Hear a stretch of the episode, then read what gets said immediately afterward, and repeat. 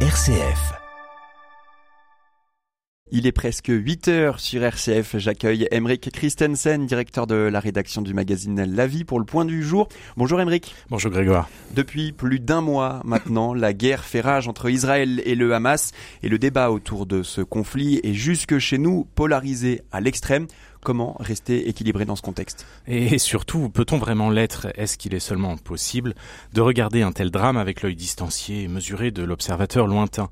Bien sûr que chacun a un avis sur les racines, les causes, les responsabilités d'une telle guerre, mais entre l'effroi des massacres du 7 octobre en Israël et l'horreur des bombardements qui touchent Gaza depuis sans relâche, il semble inconcevable de choisir un camp et il paraît tout aussi impossible de se retrancher derrière une hypocrite indifférence qui renverrait les uns et les autres dos à dos. Mais justement, comment euh, se positionner en, en chrétien sans se sentir euh, écartelé dans une telle actualité?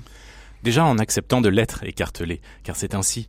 Nous sommes spirituellement des sémites selon la fameuse formule de Pie XI, et de ce fait touchés en plein cœur par la haine qui refuse aux femmes, aux hommes et aux enfants juifs le droit à une terre, quand ce n'est pas le droit à l'existence même mais parce que notre foi y est née, nous sommes tout aussi solidaires des femmes, des hommes et des enfants de Palestine, parqués et humiliés depuis des années, soumis à une terreur qui voudrait les voir s'effacer de chez eux.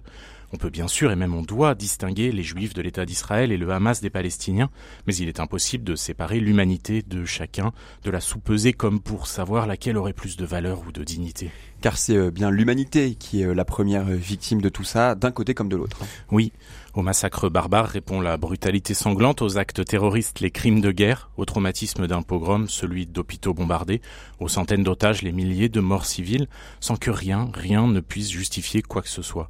Et sur cette terre qu'on dit sainte, la haine répond à la haine dans un cycle qui paraît à vue humaine sans fin, ou du moins sans autre fin que l'abîme de la guerre totale. Pour quel résultat? Car telle est la tragédie qui se rejoue encore une fois sous nos yeux.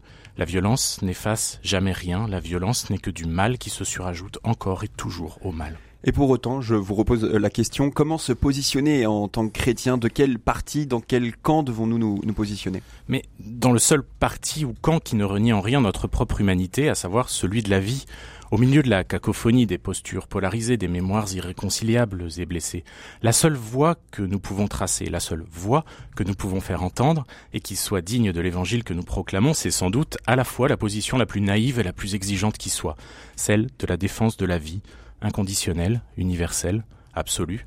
Comment Eh bien en nous efforçant de voir et de dire, en refusant d'abord en nous-mêmes tout ce qui contribue à nier l'humanité d'un camp ou de l'autre, et en œuvrant pour que chaque personne soit reconnue dans sa dignité pleine et inviolable, donc pour que toute atteinte à notre humanité commune cesse sans délai. J'insiste, pas seulement pour limiter les effets de ces atteintes, hein, mais pour y mettre fin. Cela veut dire protéger le faible de quelque côté qu'il soit, dénoncer l'injustice, d'où qu'elle vienne, pleurer avec ceux qui pleurent, bref, choisir la vie.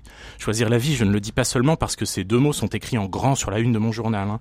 Simplement, ce choix qui s'impose à nous, ce n'est même pas un enjeu de paix, c'est juste une question de vie.